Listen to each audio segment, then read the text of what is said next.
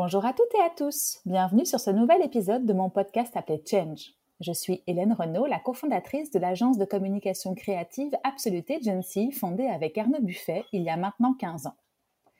Ça faisait longtemps que je voulais créer un podcast pour avoir le plaisir d'échanger avec des personnalités inspirantes du monde de l'entrepreneuriat. Et aujourd'hui, en pleine crise sanitaire et économique du Covid-19, je me suis dit que l'échange de bonnes pratiques et de conseils serait plus que les bienvenus. Je vous partage aujourd'hui un épisode passionnant. Jean-Michel est le cofondateur de Novobiome, une vraie entreprise à mission, car leur objectif est de s'attaquer à la problématique environnementale de la pollution des sols.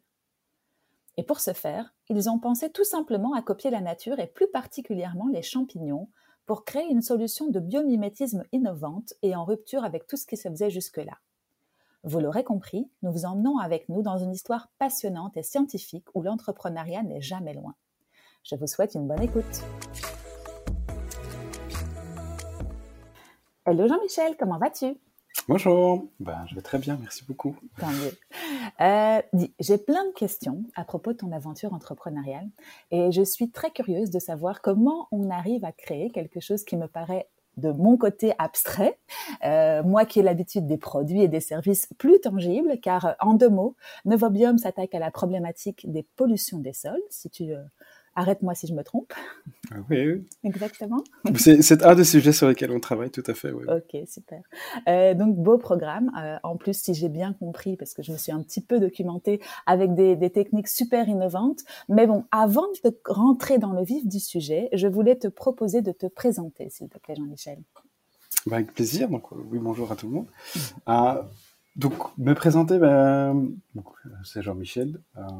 je suis je vais bientôt avoir 40 ans d'ici quelques semaines. Euh, je suis l'heureux papa de deux enfants qui sont, qui sont fabuleux. Euh, et euh, je suis quelqu'un de, de, très curieux et de passionné par, et très concerné par les, causes et l'environnement, les causes environnementales. Mmh. et donc, j'ai une formation dans le domaine de commercial, ingénieur de gestion, puis une formation complémentaire en, sciences et gestion de l'environnement. et ça fait de nombreuses années finalement que, que je travaille sur le sujet. Euh, et je suis, voilà, c'est vraiment passionné par plein de sujets différents et euh, euh, je suis très heureux d'être là aujourd'hui. Donc merci beaucoup pour l'invitation. Je suis très honoré de pouvoir faire partie. Avec grand plaisir. Partager mon expérience. Eh ben, tant mieux. Moi aussi, parce que le sujet est passionnant. Est-ce qu'on peut revenir au tout début de, de, ta personne et de savoir un petit peu quel enfant tu étais, toi? À quoi tu rêvais? Alors, oui, c'est une très belle question. Euh, bah, j'ai énormément de chance. Moi, je trouve que je suis quelqu'un qui, qui, depuis toujours, a beaucoup de chance. Euh, alors, bah, en Belgique, je suis, je viens d'une drôle de, je suis une espèce un peu rare, si on peut parler comme ça. Euh, j'ai grandi dans une double culture, donc en partie germanophone et en partie francophone. Donc, je viens de la partie de Wem Malmedy, donc la partie est de la Belgique. Mhm. et donc, ça, c'était extrêmement intéressant parce que, effectivement, on grandit dans, dans deux langues.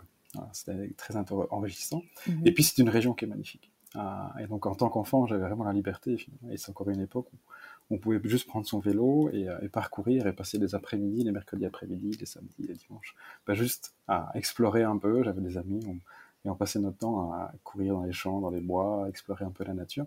Donc, c'était vraiment beaucoup de chance en tant qu'enfant. Euh, si on repose la question aux différentes personnes qui m'entourent, et j'ai toujours une tendance entreprenante. Euh, j'ai toujours eu de, envie de faire beaucoup de choses. Euh, et j'en ai fait pas mal. J'ai euh, eu toujours tendance à explorer. Euh, mhm.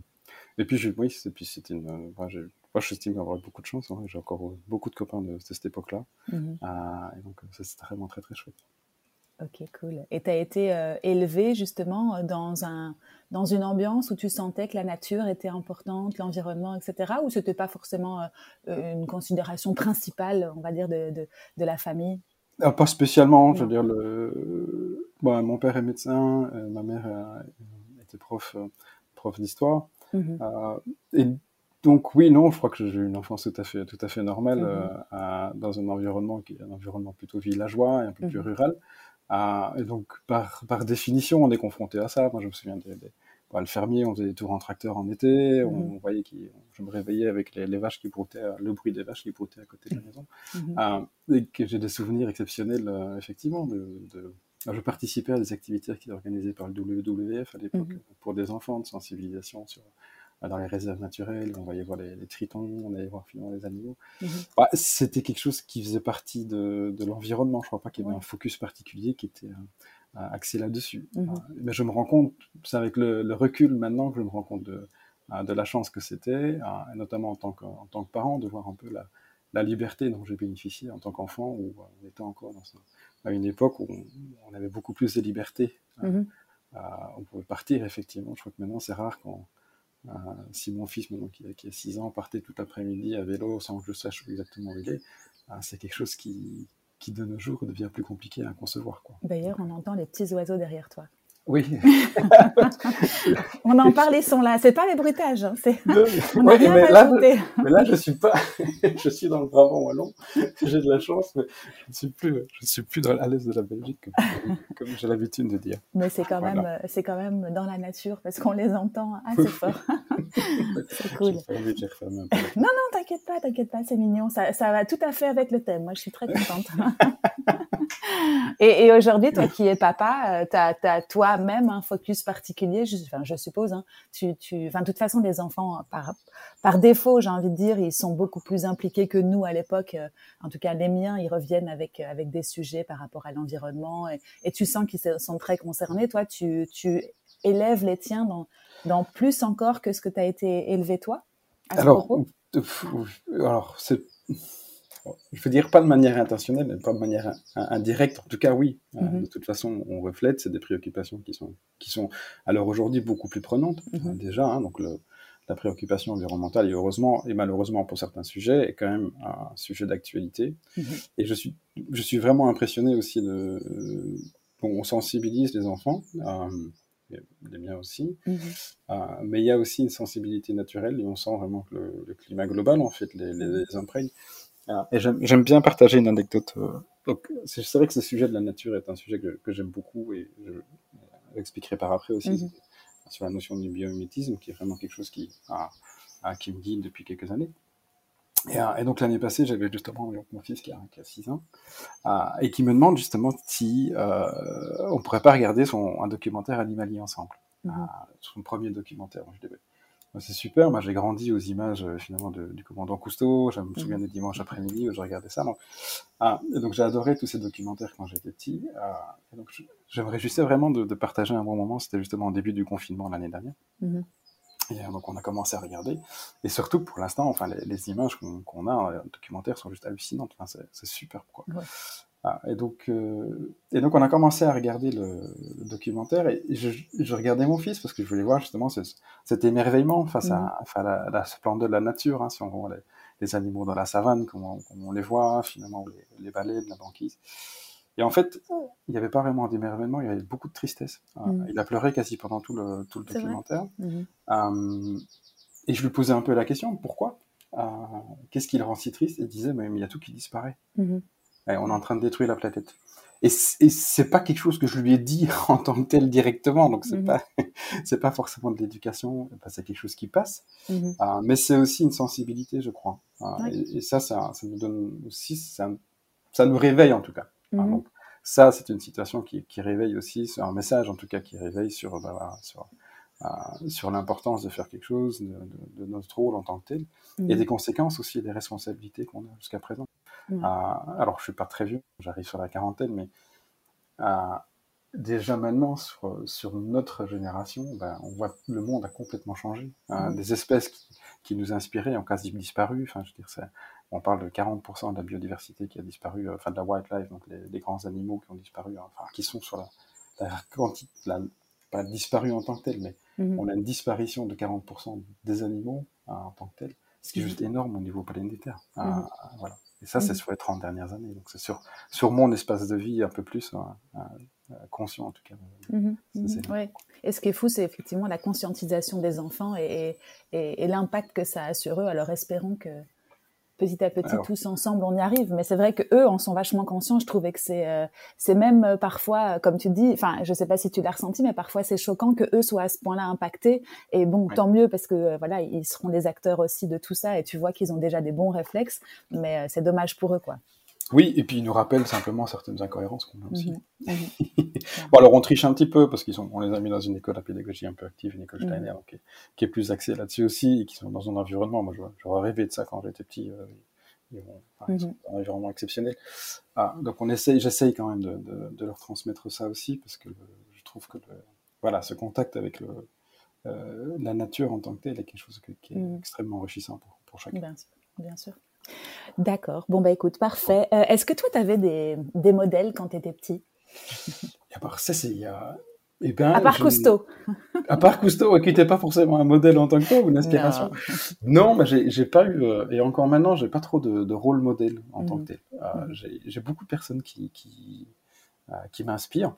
et j'adore finalement, j'adore cette citation hein, quand vous êtes, si vous êtes dans une pièce et que que vous êtes la, la, personne la plus, que vous voyez personne qui est plus intelligent que vous, sortez de la pièce. Ah, ah, et je trouve, je trouve ça vraiment bien. Et j'ai vraiment beaucoup de chance aussi euh, dans, dans, mon entourage d'être entouré de personnes extrêmement intéressantes, mhm. ah, extrêmement inspirantes aussi. et je vais chercher l'inspiration. donc je mhm. dirais pas que j'en ai un.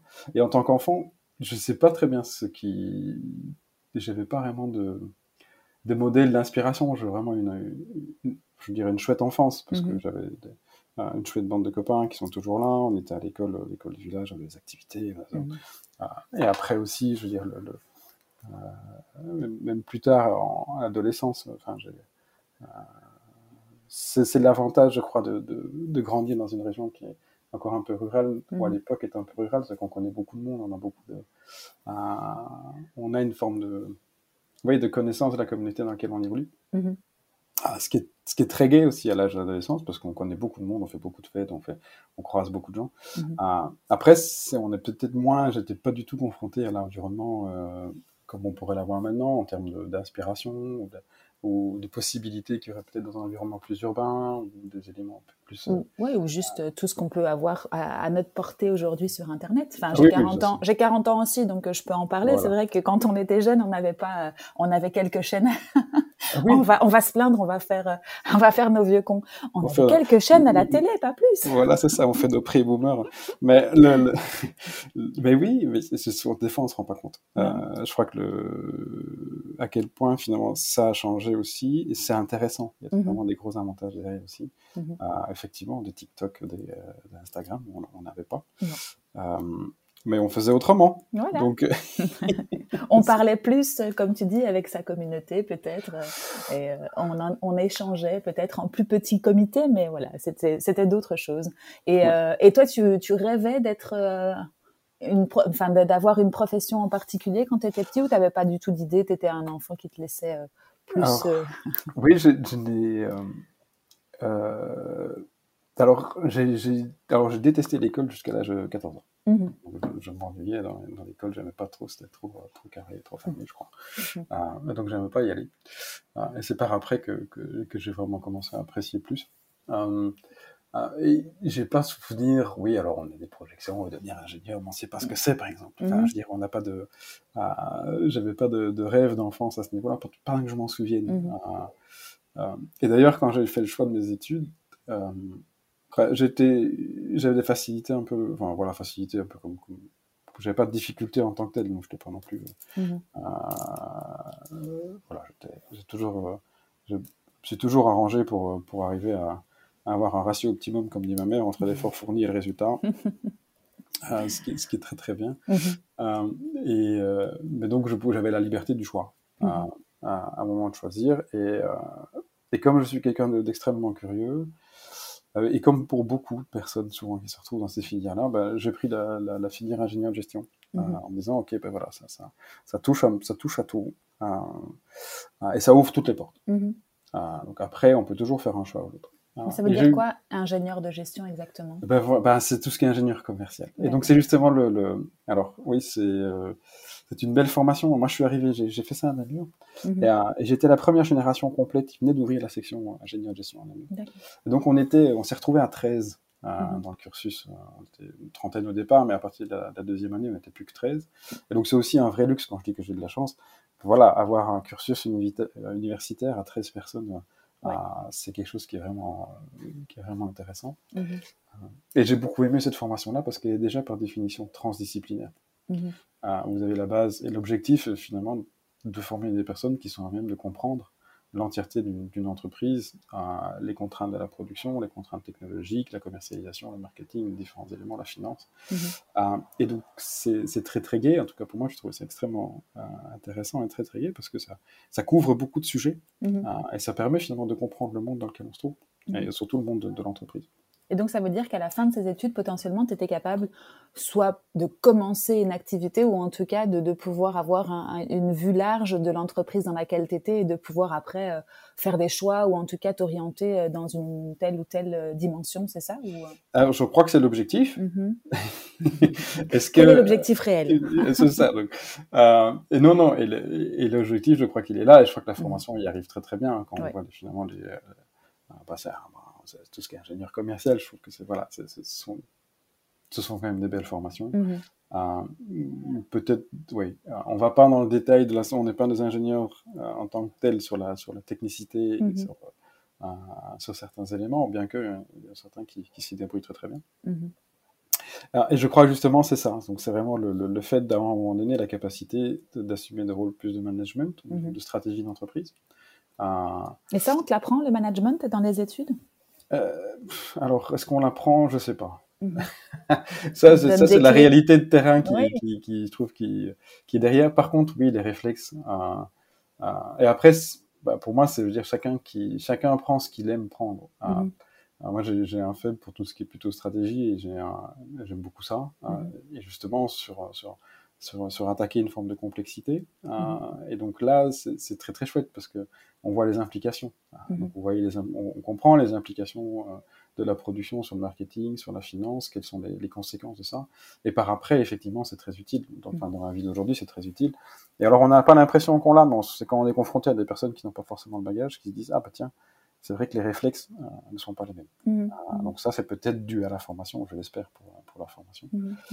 et donc ça, c'est très très bien. Donc ça, tu, conseilles, tu conseillerais ce genre d'études pour ah oui. pour, ceux qui sont intéressés, oui. Mhm. Alors, euh, pour ceux qui savent pas ce qu'ils veulent faire, je trouve c'est très intéressant. Oui, c'est ça. C'est ce que j'allais dire. Ça te permet de t'ouvrir toutes les voies et de ne pas forcément faire de choix au début de ton cursus, mais de te laisser l'éventail des, possibilités pour après. Ça, c'est voilà. Ça, c'est aussi en théorie, je crois. Mhm. Euh, après, on est quand même vite dans des euh, dans des cases. Mhm. alors, ça a fort évolué, je crois. effectivement, le. Donc, moi, j'ai fait ça en dans les années début des années 2000. Mhm. Euh, et c'est vrai que le, la, la, voie, la voie royale, la voie classique après les études est quand même passer, passer, passer par un Big Five ou faire du conseil euh, dans les grandes, dans certains, c'est une grande entreprise pendant quelques années, vous faites de mhm. l'audit et puis alors basculer sur un truc. Et donc 80% des personnes font quand même ce, ce schéma-là. Ouais, c'est ça. Et moi j'avais déjà, bah, j'ai continué à être un peu particulier parce que euh, déjà très tôt dans, dans le cursus, bah, voilà, j'avais cette sensibilité. J'avais hésité quand même à faire euh, soit bio-ingénieur, soit ingénieur de gestion. Mhm. J'avais quand même cet attrait pour, pour les sciences. J'ai fait le choix par justement en me disant ok ben, ingénieur de gestion j'avais j'avais des cours d'économie déjà un petit peu avant et donc j'aimais bien et c'est un mhm. sujet que je trouvais très intéressant donc donc j'ai fait ce choix-là. Mais donc j'ai directement aussi euh, intégré des approches euh, sur la question du développement durable. Donc c'était mhm. les premiers cours qui arrivaient, c'était des cours interfacultaires, les premières formations en tout cas à Namur. Euh, et donc là j'ai j'ai suivi ça. Mhm. Et puis il y avait une, une autre dimension qui, qui pour moi m'apportait beaucoup, c'était toute la problématique euh, des pays en voie de développement. Mhm. Ah, et justement cette combinaison entre développement et environnement. et là c'est une des grandes forces et de l'intérêt aussi d'être dans une plus petite faculté comme, comme à la mur à l'époque, bah, c'est qu'il y avait de la perméabilité entre les différentes sections. Mmh. Euh, ce qui me permettait de suivre des cours d'économie du développement. Euh, et j'ai fait un mémoire en économie du développement. Euh, donc je suis pas, j'ai pas fait un mémoire en, en, gestion, en ingénierie de gestion, donc j'ai fait un mémoire en économie du développement. Mmh. Sur des questions environnementales, donc je suis parti cinq mois en Nicaragua pour étudier le lien entre pauvreté et dégradation environnementale. Okay. Euh, qui était un très beau sujet, déforestation, mhm. euh, qui était très frustrant pour les personnes qui ont relu mon mémoire parce que c'était un mémoire d'économétrie. Donc c'était de... Mhm. beaucoup de maths, euh, beaucoup de, de, calculs dans tous les sens. Et c'était assez sec, je crois. je me souviens, je me souviens tout à fait de certaines personnes qui étaient dans le jury qui attendaient finalement à avoir quelque chose de plus de, de, moins sec, de moins matheux. Uh-huh. et en, en gros, je, je démontrais le, quel était le point de revenu à laquel certains ménages changeaient de technologie pour passer à une technologie qui était moins D'accord. Ok. très factuel, du coup. Oui, oui, c'est très, c'était des grosses bases de données, c'est du traitement de données. Enfin, Mhm. c'était, ça restait sur le point. Et Mais Nicaragua, ça devait être. euh, que- Quelle est l'expérience que tu en as ressorti, toi? Euh, c'était une expérience. Alors, c'est très intéressant. Euh... Bah, j'ai appris à parler espagnol parce Mhm. qu'il parlait rien d'autre. Alors, moi, je suis arrivé là-bas. C'est une, super anecdote. On était deux à partir en même temps. Ah, et euh, juste avant ça, j'étais parti aux Philippines euh, six semaines et j'arrivais euh, et j'avais deux semaines pour euh, pour refaire mes bagages. Je Mhm. repassais en Belgique et je repartais pour pour les cinq mois au Nicaragua. Ah, et j'avais plus de nouvelles de la personne de contact sur qui on tombait. Ah, donc on part, on part sans sans sans retour. Sans On point de chute. sans point de chute, on savait pas très bien, on avait un numéro de téléphone. Ah, et donc on arrive, on arrive en plus à une heure du matin, on prend le Mhm. premier hôtel euh, plus ou moins en face de l'aéroport. Mhm. Ah, et le lendemain matin, bah, je téléphone et c'était le point de contact, c'était euh, le centre de relations internationales euh, de l'université de Managua. Mhm. Ah, donc le téléphone, je commence en anglais. Eh ben, on me raccroche au nez. je dis, ah, voilà, ça, ça commence bien, on est bien parti. Plongé directement. Ah oui, il parlait pas anglais. Mhm. Euh, et, euh, et donc finalement, heureusement, il y avait euh, le, le réceptionniste à l'hôtel qui lui parlait un peu anglais, et donc qui a rappelé en espagnol, et qui, qui et- et ce jour-là, et donc tout s'est bien arrangé. Euh, et donc c'était une, oui, c'était c'était une expérience euh, intéressante. Alors Mhm. c'est toujours intéressant de, de, de changer de perspective sur un temps un peu plus long, hein, Mhm. de vivre dans un pays comme ça. Oui, c'est différent. Mhm. D'autres cultures. euh, D'autres cultures, alors, c'est, oui, on, alors on se fait plein d'images aussi, hein, donc euh, Mhm. finalement c'est aussi une vie estudiantine là-bas. Mhm. euh, on est resté pas mal sur la capitale. J'ai, euh, j'ai quand même l'occasion de voyager, de faire quelques projets, de visiter des projets de développement aussi Mhm. sur place. Ah, et justement cette problématique de euh, de cette réalité en fait de, de, de quels sont les enjeux euh, environnementaux aussi, euh, et l'impact de ces enjeux environnementaux qui sont encore d'actualité aujourd'hui. Euh, J'y étais en, en, en 97-99, il y a eu deux gros ouragans qui avaient complètement ravagé le pays. Mhm. Euh, et on voit, en- qu'à l'époque, quand j'y allais, on voyait encore vraiment les, les séquelles de ces, ces ouragans-là.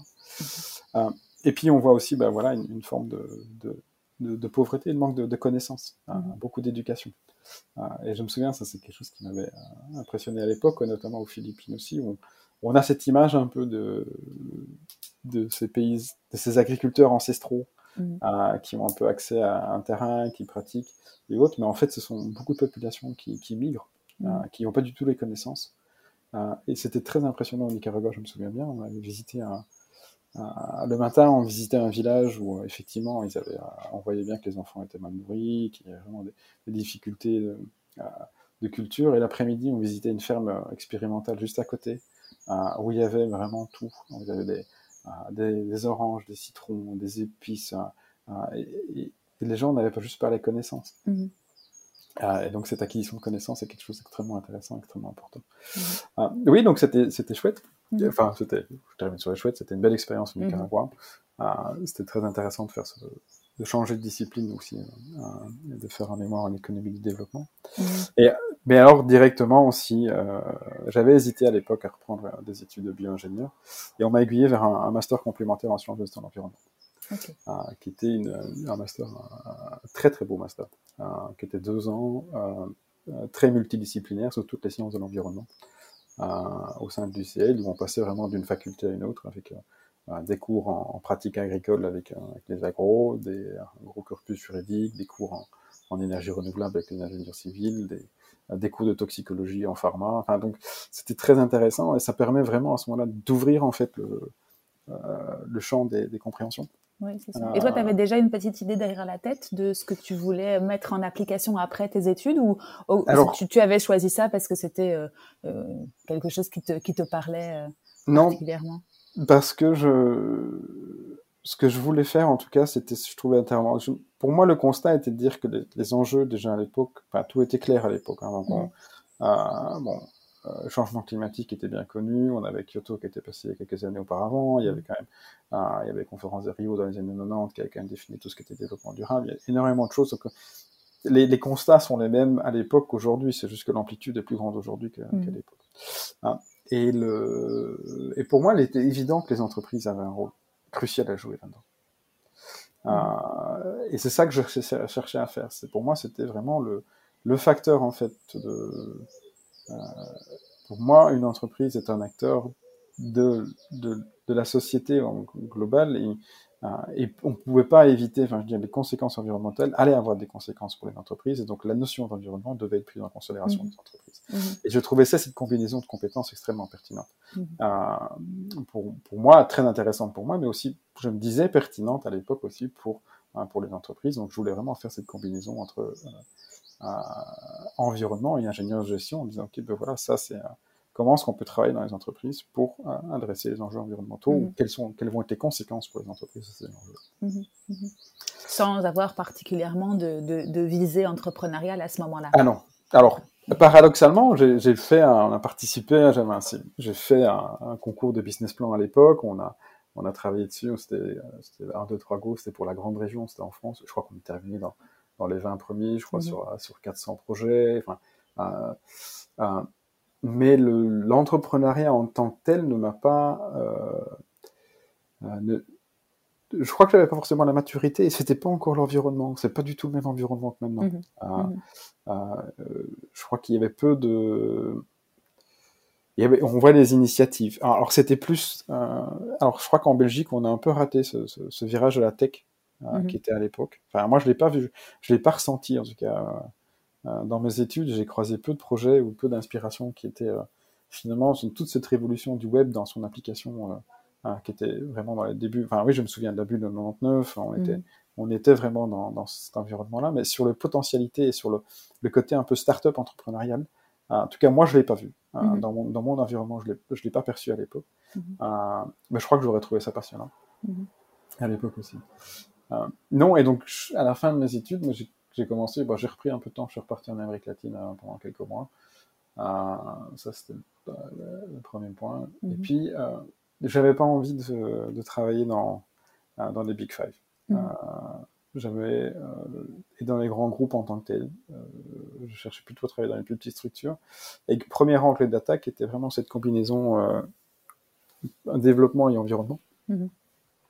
Et je, je, suis tombé comme ça dans un centre de recherche qui dépendait encore hein, de, de l'UCL, euh, qui travaillait justement sur les notions de changement climatique et des catastrophes naturelles. Ah, et où c'était finalement l'étude en fait des impacts des catastrophes naturelles et des changements climatiques mhm. sur les populations. Alors, je trouvais ça très intéressant au départ, mais après un an, je me suis rendu compte que ça ne me même pas. Mhm. Et donc j'ai changé et je suis revenu, ok, je vais essayer de chercher autre chose. Et c'est là que j'ai commencé un peu les pérégrinations dans les plus petites structures. Ah, ah, et, et, sans m'en rendre compte, bah, j'ai rejoint une première start enfin qui était ce qu'on va qu'on appellerait maintenant une startup, mm qu'on appelle une spin-off, euh, qui était euh, Xilowatt, euh, qui était une boîte qui était spécialisée dans la production d'énergie, bah, la gazéification de bois. Donc on transforme du bois en gaz qu'on brûle dans un moteur pour faire l'achat de l'électricité. Mhm. et c'était une, c'était une spin-off de l'UCL qui avait déjà quelques années. et et c'est nouveau avec le recul que je me rends compte de la, de la situation dans laquelle je suis arrivé. Euh, et de la difficulté que c'était euh, euh, de rentrer dans une petite structure. Donc, j'avais pas d'expérience non plus professionnelle. C'était ma vraie première expérience professionnelle. Dans une petite structure qui est en, qui est en, enfin, qui est en croissance sans être en croissance, qui a des difficultés financières, qui est en levée de fonds, qui doit changer sa stratégie, ces différents éléments. Maintenant, ça me paraît beaucoup plus clair euh, mhm. comme situation et la complexité de la situation dans laquelle il se trouvait, euh, que j'avais pas forcément compris à l'époque. Mhm. Euh, et donc, puis, puis je, je suis pas resté, je suis resté un peu moins d'un an. Euh, et puis j'ai rechangé et je suis arrivé dans un autre secteur, donc je continuais sur, le, sur la ligne des énergies renouvelables. Euh, et je suis arrivé dans un, un moment fascinant euh, du, du, photovoltaïque. Ah où, c'était l'époque où le, ben voilà, on avait des, des, des ben tout, toute la, tout le domaine des certificats verts, toute la crise entre guillemets des mm-hmm. certificats verts qu'on connaît, mais c'était dans le cas sur toute l'Europe. Donc il y avait une surchauffe au marché du, sur le marché photovoltaïque parce que la Chine avait investi massivement dans les capacités de production, mhm. euh, parce qu'il y avait une demande, donc les prix ont commencé à baisser. Les prix baissant, bah, la rentabilité en fait des programmes euh, de soutien au niveau européen pour les panneaux photovoltaïques ont, ont explosé. Donc des gens ont mhm. finalement des rendements de 20 à 25% garantis sur 20 ans sur, euh, sur, sur leurs installations. On a, je suis arrivé à ce moment-là où il y avait une pique de, de, surchauffe sur le marché, donc il y avait tout le monde qui achetait. et, et, je suis arrivé dans une boîte qui se lançait dans le secteur pour m'occuper vraiment de tout le développement international sur le photovoltaïque. Et donc j'ai enchaîné sur j'ai enchaîné sur une année plus d'une plus d'une quinzaine de fois à l'international euh, de représentation et j'ai vécu quelque chose qui est exceptionnel à vivre dans, mm-hmm.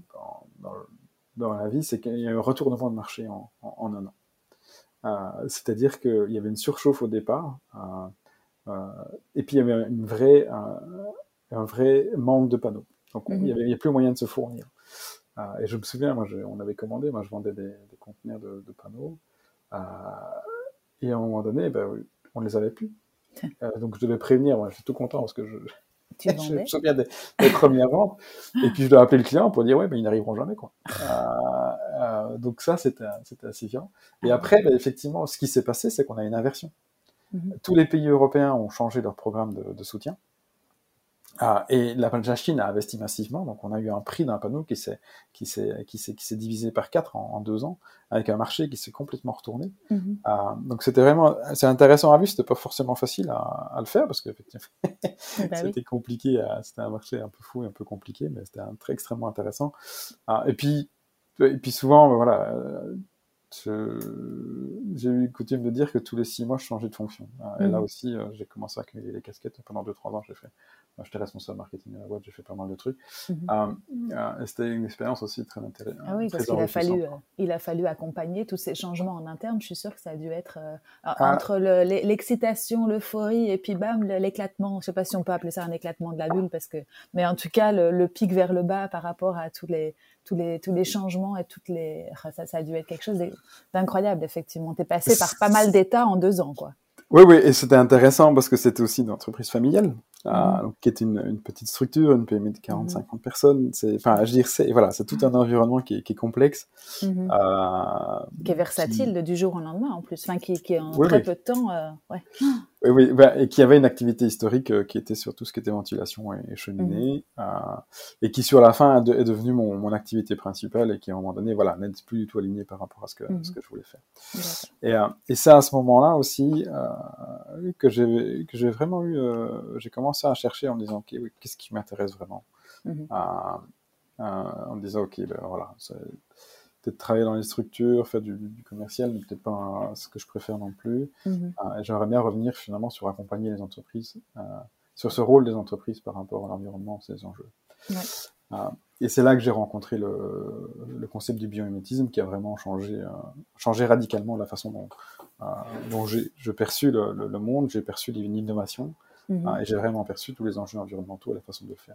Et comment est-ce que tu l'as rencontré ce... Tu dis, j'ai vraiment rencontré le concept. C'était quoi le, le, euh, jour Enfin, tu te rappelles? Oui, oui, je me souviens très très bien. Donc, je cherchais, euh, un boulot et puis je vois une annonce passer euh, pour un, un, petit bureau de conseil en développement durable à Bruxelles qui s'appelait Green Loop, enfin, qui s'appelle mhm. toujours Green Loop.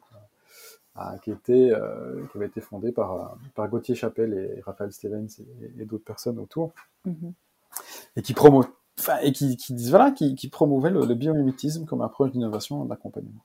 Le biomimétisme, comme ça, tu me fais un petit arrêt sur image, exactement. Oui, justement, je, vais raconter un truc et je vais, je vais définir en même temps. Moi, je ne connaissais pas le concept non plus. Mhm. ah, et donc, moi, j'ai été bercé, grandi dans, dans enfin, éduqué dans la version traditionnelle, en, historique du développement durable, qui était trois piliers. Donc, on a la sphère sociale, on a la sphère économique, on a la sphère environnementale, et puis on a mm. l'interaction entre les deux, enfin entre les trois, et puis l'idéal c'est d'être au centre, où finalement on a différents éléments. Donc ce, ce, ce, cette illustration, en tout cas pour, euh, pour ceux qui l'ont, on l'a vu pendant des années, avec ces trois mm. piliers, ces trois cercles, ces diamants.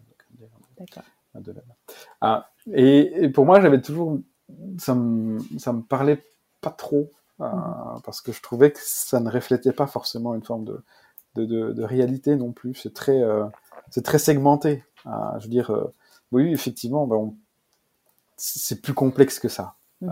et le fait de séparer en trois ben, fait en sorte qu'on a trois disciplines différentes. Effectivement, il y a des interactions, mais ça correspond pas forcément. Mm. Et, et, le biomimétisme, qu'est-ce qu'il dit? C'est Janine Benius qui... Enfin, c'est plus... Alors, on a différents courants, mais Janine Benius qui a sorti un bouquin dans les années 97. Janine Benius est une biologiste américaine. Mhm. Et qu'est-ce qu'elle qu'est-ce qu'elle disait? C'était ben, par rapport aux enjeux, par rapport à cette notion de, durabilité, ben, le vivant sur Terre, il a évolué depuis 3,8 milliards d'années. Mm. Ah, et quel est le modèle de développement du vivant?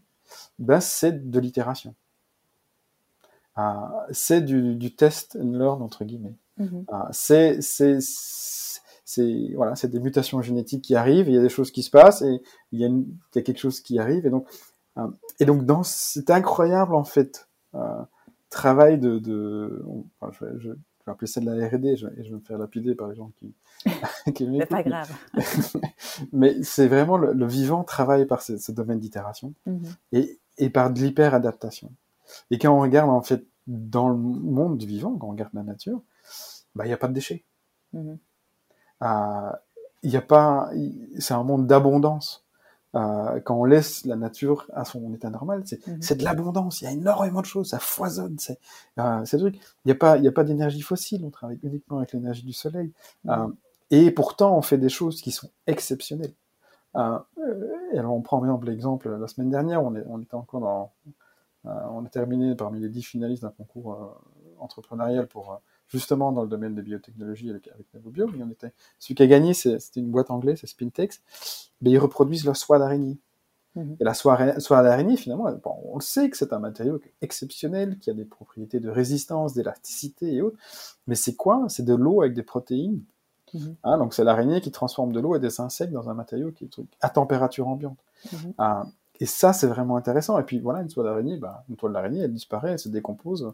Il n'y a pas de traces, c'est pas du plastique, c'est pas du fossile, c'est pas des éléments. Et ça, c'est vraiment le biométisme qui dit, ben voilà, par rapport à, des enjeux techniques ou technologiques qu'on a, eh ben, il y a des solutions qui existent. Regardons dans, le vivant, qu'est-ce qu'il a fait? Mhm. Quelles sont les stratégies qui ont été mises en place? Qu'est-ce qui ont Et c'est infini. Ah, enfin, je veux dire, on, a des exemples infinis de, qui sont super inspirants. Euh, on a l'exemple de, je réfléchis, le, le, un autre, bah, il y a la feuille de lotus, par exemple, un exemple qui revient souvent. La feuille de lotus, euh, elle se nettoie naturellement. Euh, quand l'eau tombe dessus, l'eau glisse sur la feuille. Mm-hmm. Elle glisse parce qu'il y a des nanostructures, des petites, toutes petites piques, une échelle qui fait en sorte que l'eau n'accroche pas. Et l'eau, en glissant, ben, elle enlève les crasses. Mm-hmm. Ah, ben ça, c'est super comme une structure nettoyante. Euh, bah, le meilleur exemple, c'est aussi pour moi les, les, les, feuilles des arbres. Je veux dire, on a des centrales électriques là partout.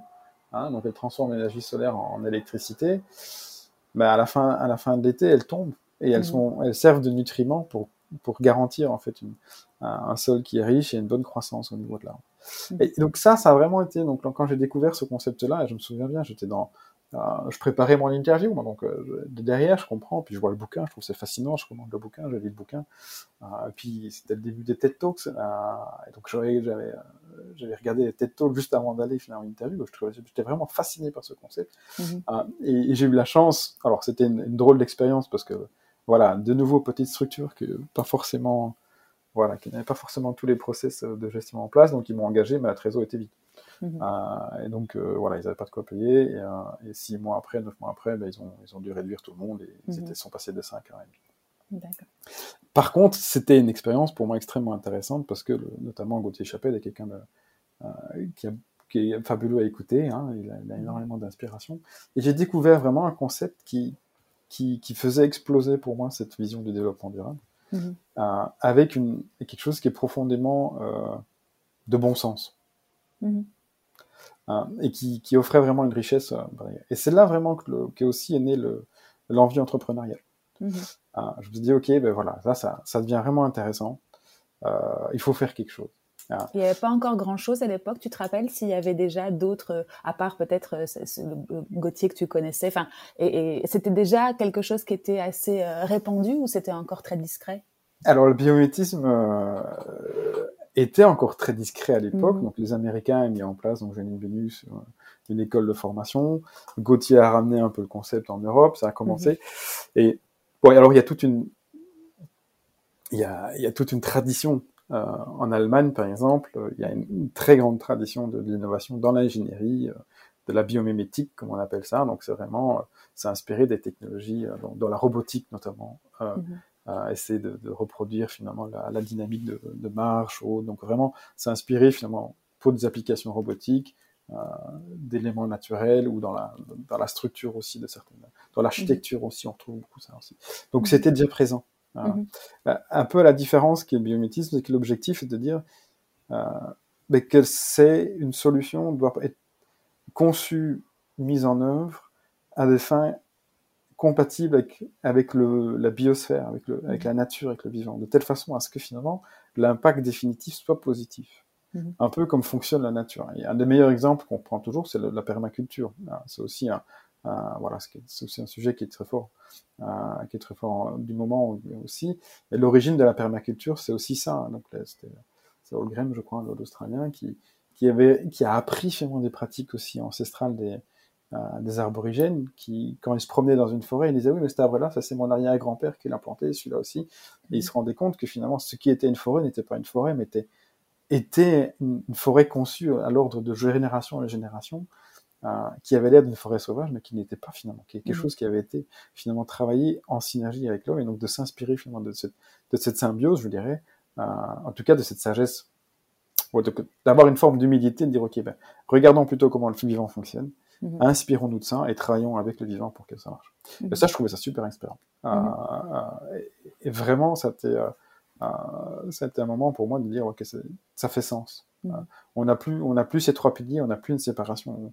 On, rentre dans une logique où ben, tout est lié une entreprise qui a une activité, mais on prend ses ressources, ça vient de l'environnement, on émet, on a une interaction, on vend un produit qui est utilisé, qui reprend euh, et qui termine quelque part. Et essayons de voir un peu dans, dans ce système, dans cette logique de système, qu'est-ce qu'on peut faire? Mm-hmm.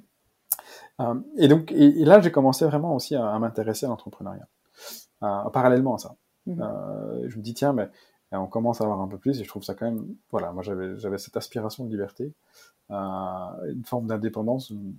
J'avais pas, je me sentais jamais vraiment trop à l'aise dans les euh, dans les structures, euh, dans une relation aussi euh, employeur-employé. Je mhm. trouvais que le, le, voilà, j'avais besoin, je trouvais que de plus de créativité aussi, d'avoir plus d'autonomie dans, dans la façon de, de faire les choses et de changer de relation. Mhm. Et donc c'est là que j'ai décidé aussi de, de, basculer en tant qu'indépendant.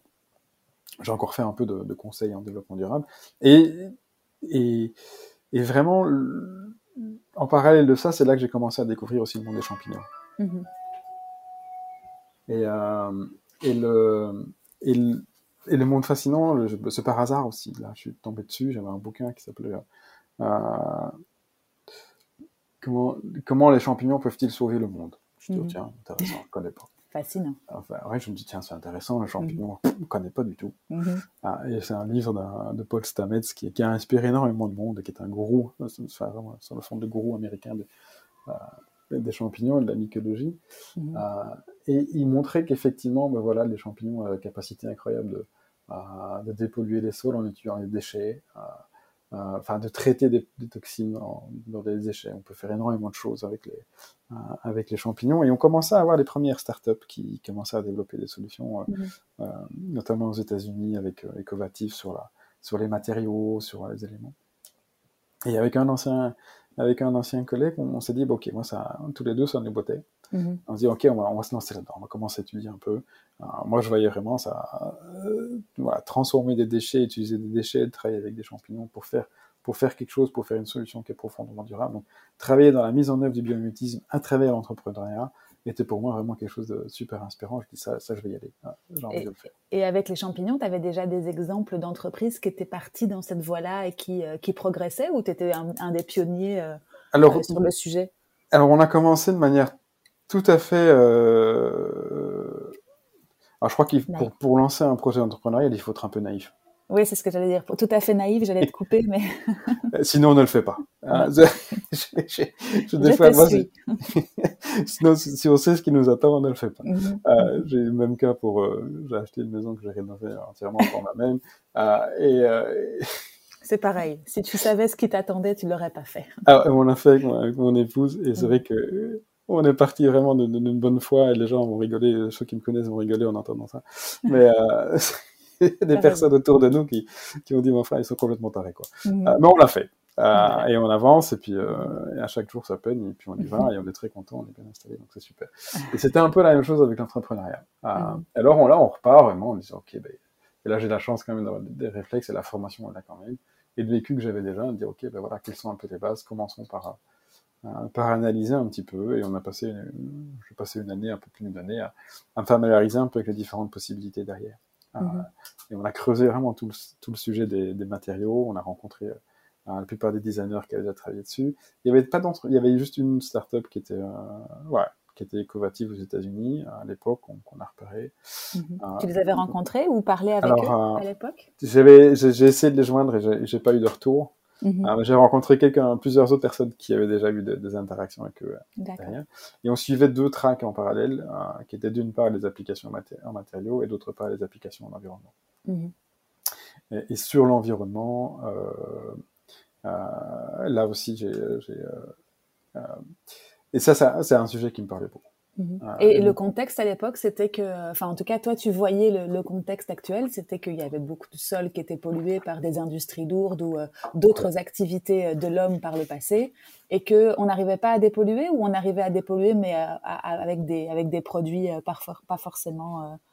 Alors, j'avais déjà la, la bah, de par mon, mon master, j'avais déjà été euh, sensibilisé à la problématique des pollutions de sol. Mhm. Ah, j'avais failli travailler dans, dans, dans, dans proposé un contrat dans le secteur, et puis mhm. j'avais choisi une autre opportunité. Donc c'est un, un sujet qui m'intéressait, euh, et je savais qu'il y avait une demande. Mhm. Donc historiquement parlant, mais c'est énorme, hein, donc euh, euh, l'Union européenne estime à près de 2,8 millions le nombre de sites qui sont pollués. Mmh. Euh, il y en a 650 000 qui ont été identifiés comme nécessitant une intervention. Euh, enfin, et quand on parle avec les, gens du secteur, ils disent que bah oui, bah, fondamentalement, en dessous de chaque usine, finalement, c'est quasi contaminé. Ah, mmh. Donc c'est une vraie problématique. C'est une problématique qui est bien gérée en tant que telle. enfin, je veux dire, les coûts, je veux dire, il y a des solutions qui sont, qui sont disponibles. Mmh. Euh, et bon, c'est des, ouais, c'est des solutions qui reposent principalement sur trois types, trois modes d'action, qui sont euh, d'une part ben, euh, ce qu'on fait encore, ce qu'on a fait historiquement, c'est-à-dire que on prend, on prend les déchets et on les met dans une décharge. Mmh donc, Mais il faut aller les chercher d'abord. Parce que... Il faut aller les chercher. ça. pour ça, c'est de l'excavation. Et mmh ben ça, ça passe dans la, revalorisation des sites ou autre. Donc, ou alors, on transforme le site en tant que tel. on, ce qu'on appelle fait, on fait du confinement. Donc, on, on s'arrange pour que la pollution ne, représente plus les risques environnementaux. Oui, c'est ça, tu la cloisonnes, quoi. Oui, exactement. J'ai une petite anecdote avec ça qui va te faire, qui, moi m'a fait sourire à l'époque. Et puis du coup que je reconnecte à ton histoire, c'est que nous quand on a acheté les bureaux de notre agence qui sont situés à Molenbeek, on a dû faire des permis, etc. Puis je sais pas pourquoi à un moment donné ils sont venus carotter. Et, enfin moi en tout cas je ne savais pas pourquoi, eux savaient sûrement. Et ils nous ont dit voilà au bout de quelques mois de voilà désolé les, les sols sont pollués, vous pouvez pas acheter, on va devoir faire disparaître tout le bâtiment. Voilà. Mais bon, il y avait des, il y avait des, des logements au-dessus, donc on n'était pas tout seul, c'était pas un logement, enfin un bureau euh, unique. Et, et, on va tout faire disparaître, et puis bah ensuite vous aurez le droit de, de vous réinstaller. Bah, on était, euh, on était fascinés par, le, par la, la, solution qu'ils nous proposaient parce qu'ils n'arrivaient pas à faire passer des, des engins là où la, la, pollution était située, mais à, à je sais pas combien de mètres en dessous du sol. Donc c'était euh, Enfin, c'était pour nous dramatique à l'époque, mais oui, oui, ça doit, ça doit l'être pour beaucoup, dans beaucoup de cas, quoi.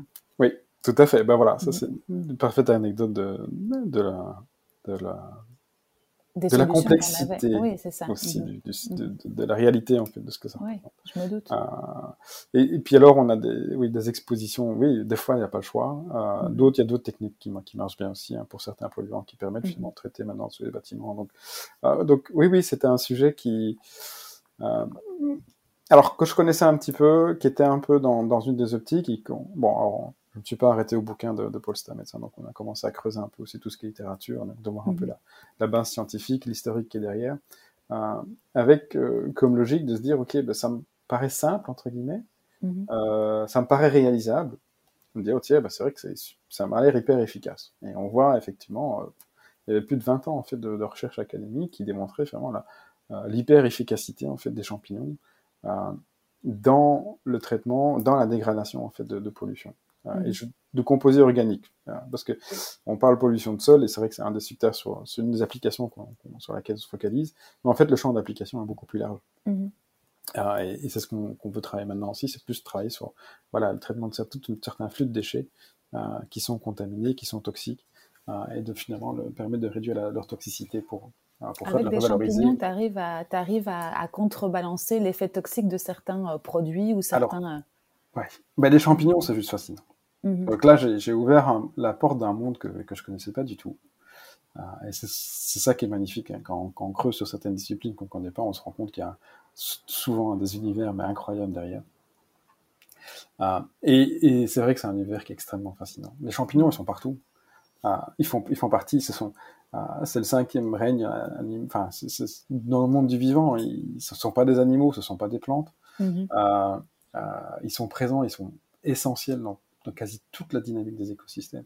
ce sont les recycleurs du vivant. Donc, ils sont mm-hmm. responsables depuis 90% en fait, de la dégradation sur Terre, de la dégradation de la biomasse. Donc, ils sont hyper bien outillés pour le faire. Mm-hmm chaque, enfin 90% des plantes dans le monde vivant vivent en symbiose avec des champignons. Euh, c'est eux qui sont, qui sont responsables aussi, de, ils, sont, ils, jouent un rôle primordial dans le stockage du carbone dans les sols. Euh, euh, et on commence seulement à découvrir, et c'est un peu un parent pauvre en fait aussi de la recherche. Mhm. C'est quelque chose qui était un peu étudié il y a, il y a 50, 40 ans, et puis ça a été oublié dans les, dans les années 90, enfin dans les années 90, il y a quand même pas mal de recherches, et puis dans les années 2000, mm. c'est quelque chose qui n'a pas du tout été travaillé. Ah, qui a été beaucoup, il y a vraiment un focus sur tout ce qui était bactéries et autres, et on a laissé un peu de côté les champignons, et ça commence à revenir. On, voit mm-hmm. vraiment euh, maintenant un, engouement nouveau pour, le, pour les champignons. Ah, et ils sont juste fascinants. Mm-hmm. Enfin, je veux dire, moi, voilà, tous les jours, je découvre quelque chose qui, qui, mm. euh, qui me surprend, et qui, voilà, quand, on lit euh, sur, voilà, sur, les symbioses, le rôle des champignons avec, avec les racines des plantes, la, communication entre champignons, le transfert de nutriments.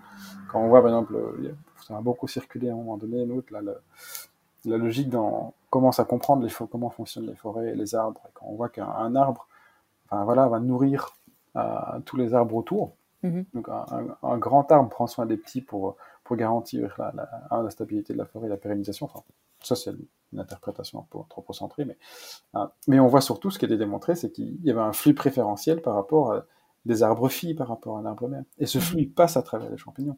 On remarque aussi qu'il y a des flux de, sous forme de flux d'information. Ah, et même dans, dans, le monde, voilà, justement, de, la dégradation, ah, bah oui, il y a énormément de, de, papiers, de littérature scientifique qui démontrent chaque jour, il y a des papiers qui sortent qui démontrent, ouais, voilà, un champignon était capable de dégrader tel polluant, tels éléments derrière. Ah, et alors, on a vraiment commencé à creuser le sujet. Et on a laissé tomber la partie matériaux, parce qu'on considérait qu'effectivement, les Américains, ils avaient bien verrouillé la dimension de propriété intellectuelle. Euh, et qu'on se rendait compte que ça allait être compliqué, euh, parce que l'application à la fin était, était plus, plus complexe, euh, surtout dans l'analyse en fait de la chaîne de valeur. C'est-à-dire mmh. qu'on les matériaux champignons qui sont, qui sont super, il n'y avait pas encore le, niveau de, matériaux qu'ils ont maintenant, donc on voit maintenant des applications qui sont intéressantes. Mais c'était surtout euh, pour le remplacement de la frigolite, ou le remplacement du carton, pour ah les questions d'emballage et autres. Mhm. Ah, mais le carton fait très bien le travail. Et pour le mhm. carton, il y a une filière totale de recyclage qui est en place et autres. Mhm. Donc on s'est dit, bah, ça, ça va être compliqué à mettre en œuvre. Et d'ailleurs, les Américains ont dû changer de de fusil d'épaule à ce niveau-là. Enfin, ils le font toujours, mais ils le font moins et ils basculent sur des, petites applications plus, plus à haute valeur ajoutée. Euh, et en parallèle de ça, nous, on, voilà, on creusait un peu le, secteur de l'environnement. Donc, euh, j'ai refait le tour un peu de, justement des différents acteurs dans, euh, dans le domaine de la pollution de sol, voir un petit peu. Et puis, on a commencé à collaborer avec un bureau d'études qui était spécialisé en dépollution du sol, enfin en gestion de chantier de dépollution du mmh. sol pour t'attaquer à quelque chose de plus euh, concret encore, je suppose. Voilà. Ce partenariat. Mhm. Et, et, ce qui était marrant aussi à l'époque, c'est que euh, ben, ma cofondatrice, Caroline, ben, mhm. elle avait fait le schéma un peu en parallèle. Euh, elle était aussi passée, moi j'avais rencontré chez Greenloop, on a travaillé ensemble quelques mois, et puis elle avait aussi commencé à s'intéresser à ces questions-là. Ben, elle, est, microbiologiste. Mhm. Puis à un moment, on s'est recroisés, et puis on s'est dit, bah, allons-y, avançons ensemble. et c'est comme ça qu'on a avancé, et puis finalement, dans on a laissé tomber la partie matériaux pour focaliser sur les applications environnementales. J'ai juste une question, je t'interromps juste deux minutes par rapport à, toute cette période de recherche et, où vous avez creusé, comme tu as dit, dans différentes directions pour euh, vous rendre compte que la matière était là, enfin que vous aviez, euh, vous, vous, touchiez du doigt quelque chose. Comment est-ce que tu as fait, toi, concrètement, pendant cette, euh, c'était quoi, une année de recherche entre le moment où tu as commencé à, à, creuser et le moment où, avec Caroline, vous vous êtes dit, tiens, il faut qu'on fasse quelque chose dans cette voie-là. Ça a duré, euh, tu dirais quoi? Oui, ça. Oui, c'est presque oui, un peu une année. Enfin, je trouve mhm. que le, bah, c'est des, des, belles périodes. Hein, donc, euh, euh c'est les débuts des projets. Ça permet de. Euh, comment est-ce que j'ai fait quoi? Ah oui, voilà. Donc moi, ma question, c'était combien de temps Donc, une petite année, tu as répondu très bien à la question. Et ma question, c'était plus concrètement. Alors après, je suis très terre à terre, mais ça va intéresser sûrement des personnes qui ont envie de se lancer dans des aventures comme les tiennes. Euh, est-ce que tu as été chercher euh, euh, des, subsides ou des bourses Parce qu'il faut bien vivre pendant ce temps-là, pour toi en tout cas, personnellement? il, y a, deux éléments. Un, la mmh. première chose, c'est aller voir un maximum de personnes. Mmh on a rencontré des, des dizaines de personnes je crois, euh, dans mhm. les différents secteurs. A, comme je disais sur la partie matériaux, j'ai été faire un tour, je me suis formé, j'ai été voir les secteurs de l'agroalimentaire parce que mhm. euh, ceux qui maîtrisent en fait la, production des champignons, j'ai mhm. rencontré des gens du secteur de l'environnement, j'ai rencontré. Donc là, la, première opération est de, de, de, de bien comprendre ce qui se passe. Mhm. Et en parallèle de ça, euh, sur la première partie, je travaillais encore un petit peu, donc j'étais encore dans le conseil. Mhm. Euh, et puis après, j'ai basculé comme indépendant, donc j'avais des missions, des missions D'accord, ok, c'est ça. Donc tu avais des revenus sur le côté quand même pendant cette période de recherche, ce qui te permettait de vivre et de, de continuer à aller plus loin et de prendre ton temps pour, euh, pour faire ce qu'il fallait euh, pour construire cette, ce projet. Exactement. Et, et, ce que j'avais, pour avoir assez de temps, là, j'ai ben aussi ben, le focus c'est quand même sur le développement de, du projet. Mhm. donc j'ai bénéficié aussi de l'accompagnement de la coopérative Azimut, qui était vachement intéressant, mhm. qui, était, qui permettait finalement de, bah, de bénéficier aussi de. Bah, J'avais la, la, chance d'avoir accès finalement au chômage dans une certaine mesure et de mhm. pouvoir prester des, des, missions de consultance. Ah, et donc ça, ce qui me donnait finalement une, bah, une assise suffisante pour, euh, bah, à ce moment-là, oui, à ce, mhm.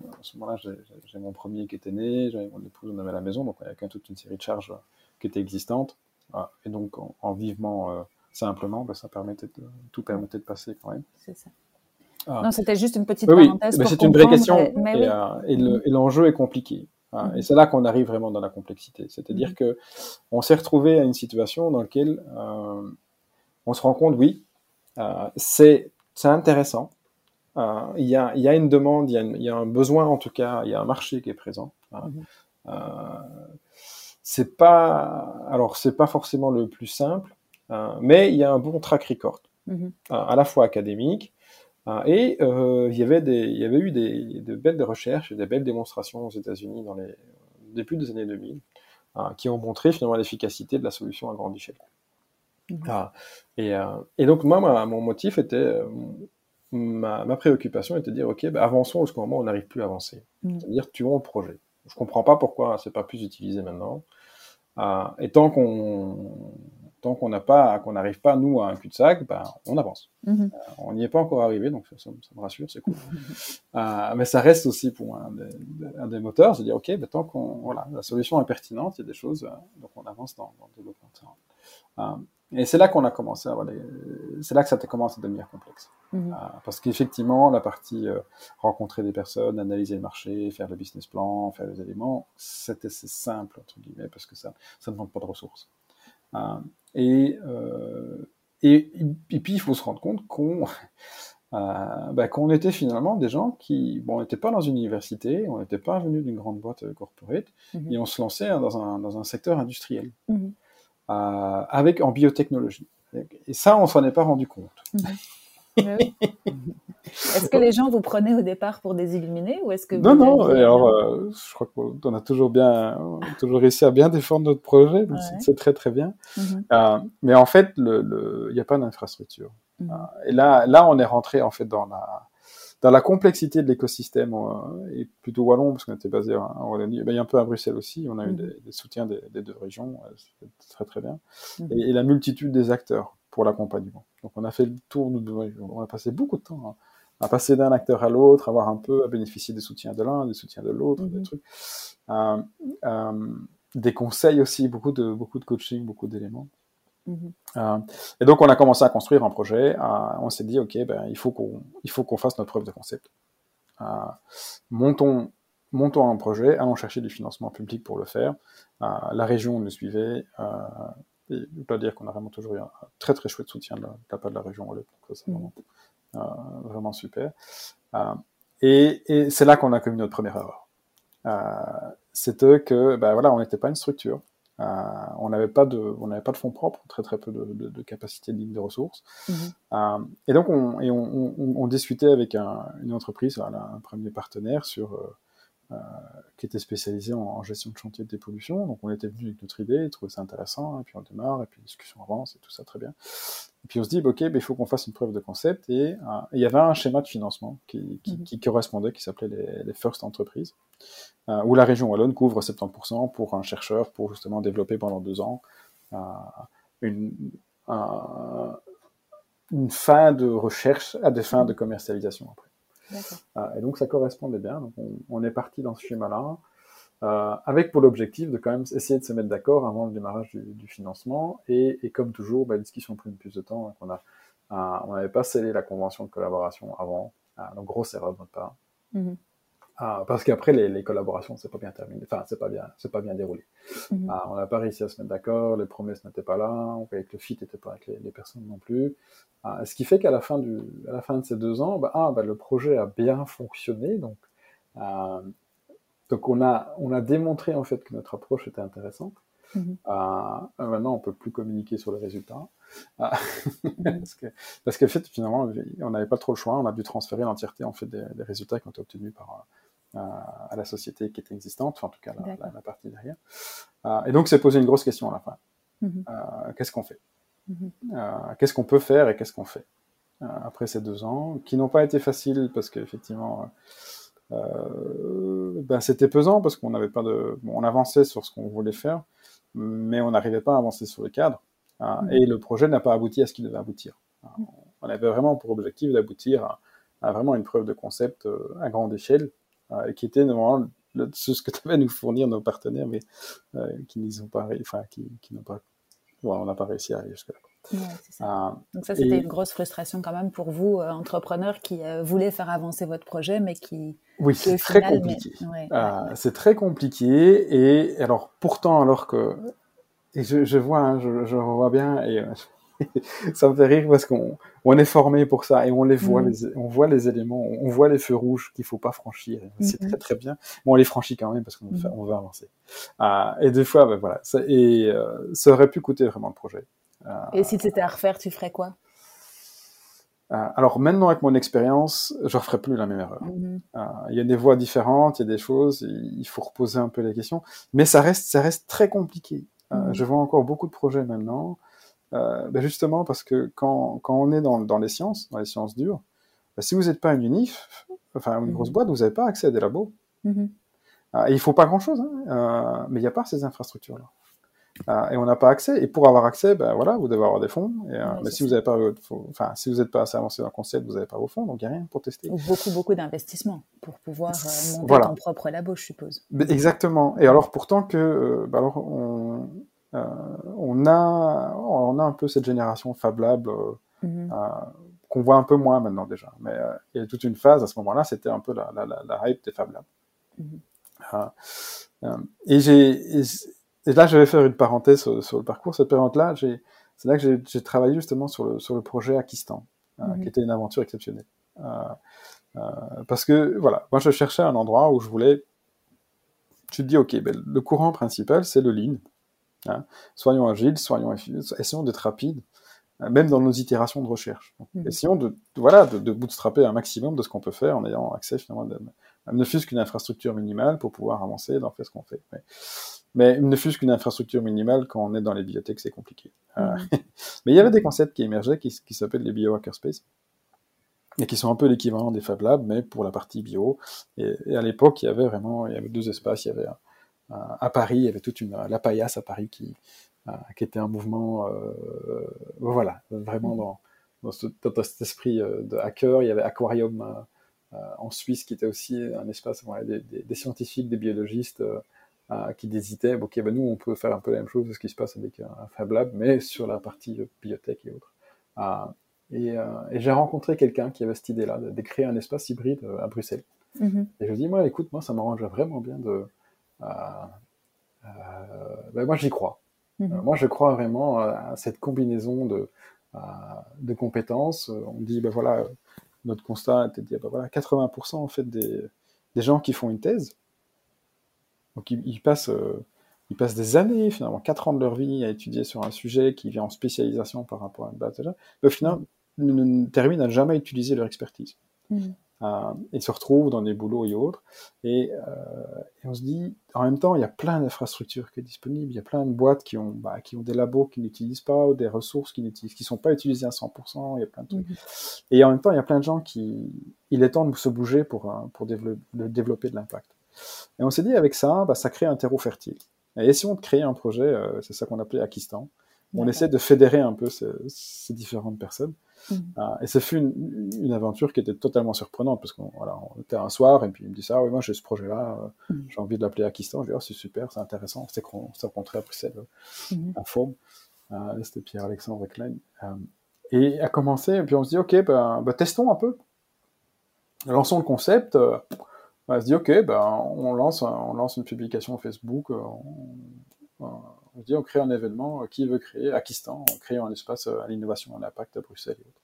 Mm-hmm. et on se dit, bah, ouais, ok, on va avoir 10-15 personnes, on va faire un, un processus un peu euh, de, de, de, tester, de sonder un peu quelles sont un peu les attentes, on va un peu voir qui arrive et tout ça. et je me souviens très très bien, l'événement était à 6 heures du soir. Mm-hmm. Et puis, il y a Pierre Alexandre qui me dit, écoute, qui me téléphone à 4 heures l'après-midi, écoute, il y a 150 personnes qui sont inscrites. Ah, excellent. je dis, ah oui, ok. Et alors on est arrivé là, effectivement, et c'était, c'était chouette, c'était, euh, euh, on avait fait ça dans les 100 bâtiments euh, RTL qui sont, euh, qui sont derrière, près du Caméléon, là, sur, mm -hmm. sur et Saint-Lambert. Ouais. C'était la pyramide, je crois que ça s'appelait. Mm -hmm. il y avait une espèce d'auditorium et tout. Mais il était complètement surpris et complètement dépassé, en fait. Euh, il y a plein de gens qui sont venus. On effectivement une cent cinquantaine de personnes qui sont venues en disant ouais c'est chouette, mais enfin qu'est-ce que vous faites, comment, le truc, pourquoi? Et tout. Et il fallait être prêt. Oui, on n'était pas du tout préparé. C'est pas du tout ce, à quoi on s'attendait. Euh, et a commencé cette aventure d'Akistan qui était euh, qui était vraiment super intéressante. Mm. Euh, parce qu'on essayait de, qui malheureusement n'a pas, qui n'a pas abouti à ce qu'elle devait aboutir et qui, pour, ben, pour aussi pour les raisons financières, ça c'est deux projets que moi en tout cas à un moment donné, voilà, mhm. j'avais deux projets que je portais de fond, il fallait quand même que je continue à, ben oui, à, à, ramener un peu. Mais tu as vu euh, l'intérêt quand même, enfin, il y avait quand même une grosse, euh, un gros oui, attrait a... pour l'idée. Ah oui, oui, tout à fait. Mmh. Euh, et, le, et le projet a été très très bien. Enfin, je trouve mmh. que c'est le, le, extrêmement inspirant. Mmh, euh, parce que le, la, la, réflexion était vraiment sur bah, qu'est-ce qu'une qu'est-ce qu'une communauté, comment est-ce qu'on la structure? De, on a fait le tour aussi de beaucoup d'initiatives euh, dans le monde aussi qui, qui visaient à, à, grouper de manière un peu à pro proposer des structures décentralisées d'innovation, d'organisations différentes. C'était aussi euh, Frédéric Laloux venait de sortir son bouquin à l'époque euh, sur Reinventing Organization, mm -hmm. euh, on avait, enfin, entreprise libérée, enfin, c'était vraiment toute cette réflexion-là. vraiment, qu'est-ce qui est un espace d'innovation à impact? Mm -hmm. qui était vraiment extrêmement enrichissant. On a rencontré des personnes mais fabuleuses euh, derrière, quoi. Mm -hmm. et c'était vraiment une, une expérience qui m'a beaucoup nourri en, en, parallèle finalement de, de ce développement de Novobiome, qui était en phase de, de, de recherche. Donc Caroline travaillait le, à temps plein sur le projet, on avançait mm -hmm. sur, sur les éléments d'ailleurs, quoi. Euh, et donc, ça, c'était vraiment bien. Et puis, arrivé, ben voilà, genre là, c'était la parenthèse Akistan.